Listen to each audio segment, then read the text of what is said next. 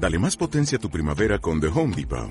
Obtén una potencia similar a la de la gasolina para podar, recortar y soplar con el sistema OnePlus de 18 voltios de Ryobi desde solo 89 dólares. Potencia para podar un tercio de un acre con una carga.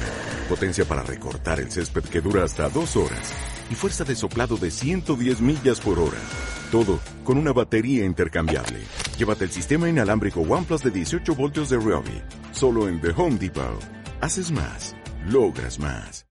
Bienvenido, bienvenida al podcast de TECDI, el Instituto de Talento y Profesiones Digitales. Bienvenidos al podcast de TECDI. Hoy hablando sobre los siete pecados capitales que podrían hundir tu negocio online.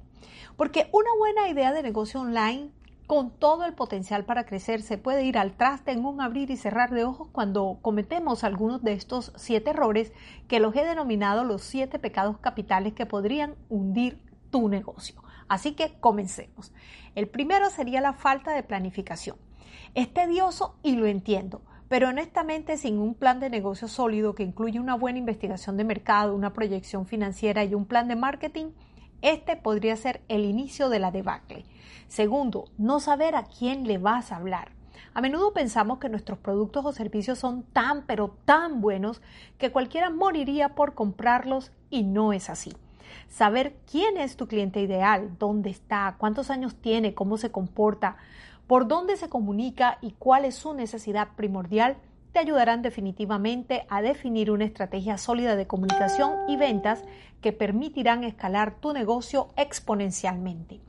Encontrar tu propuesta de valor. Con tantas tiendas online, abrir una sin tener clara la propuesta de valor que le ofrecerás a tu cliente los hará salir espantados en un solo clic. Los visitantes de nuestras tiendas tienen que identificar de manera inmediata qué es lo que les estás ofreciendo, cuáles son los beneficios que obtendrán al comprarte y en cuánto tiempo. Esa página de inicio debe ser tan atractiva que una vez has logrado que te visiten, no van a querer salir de allí.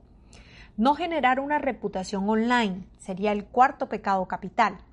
¿Has escuchado el término googlealo? Pues supongo que sí.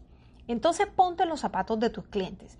Lo primero que harán antes de comprarte es investigarte saber lo que la gente dice de ti, qué comentarios hay, cuáles son las recomendaciones que existen, por lo que deberás preocuparte por ofrecer no solo un excelente producto o servicio, sino un servicio al cliente que enamore. Y eso implica todo el proceso de compra o lo que se le conoce como el ciclo de vida del cliente, que va desde que un cliente encuentra tu tienda hasta cuando recibe el producto o servicio.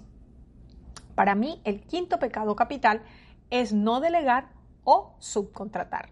Y lo entiendo, al comienzo de un negocio pensar en pagarle a un tercero es un tema complejo, pero la verdad es que a medida que el negocio avance debes comenzar a delegar.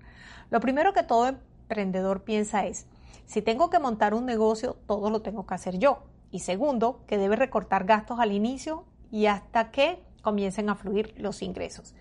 Y eso no es del todo incorrecto hay que mantener a raya el nivel de gastos, excepto cuando se trate de una inversión que tu negocio. Es decir, cuando las tareas operativas le roben tiempo a la estrategia que multipliquen la venta, llegó el momento de delegar.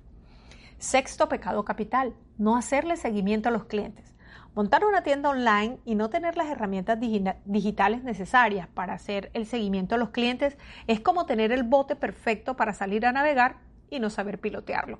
No tener una herramienta, una base de datos y un modelo de seguimiento para la gente que lee tu blog, para los prospectos o los clientes que lleguen a la tienda, te harán perder mucho dinero, ya que no podrás saber qué le has ofertado a cada uno de ellos, quién te ha dicho que sí y quién te ha dicho que no, quiénes han comprado algún producto y podrían estar listos para comprar un nuevo servicio de valor agregado.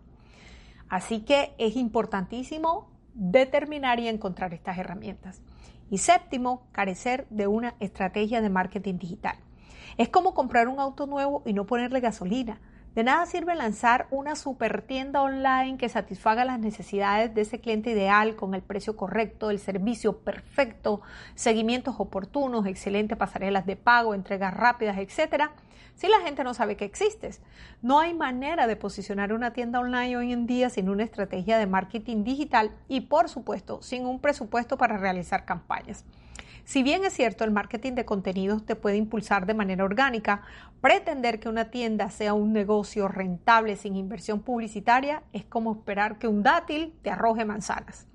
No olvides que montar una tienda online requiere de un gran compromiso que implica tiempo, esfuerzo y recursos.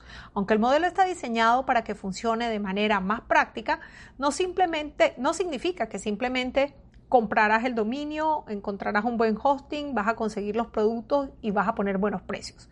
Cada aspecto de la tienda tiene que ser monitoreado y planeado para que puedas conseguir los resultados esperados en el tiempo contemplado.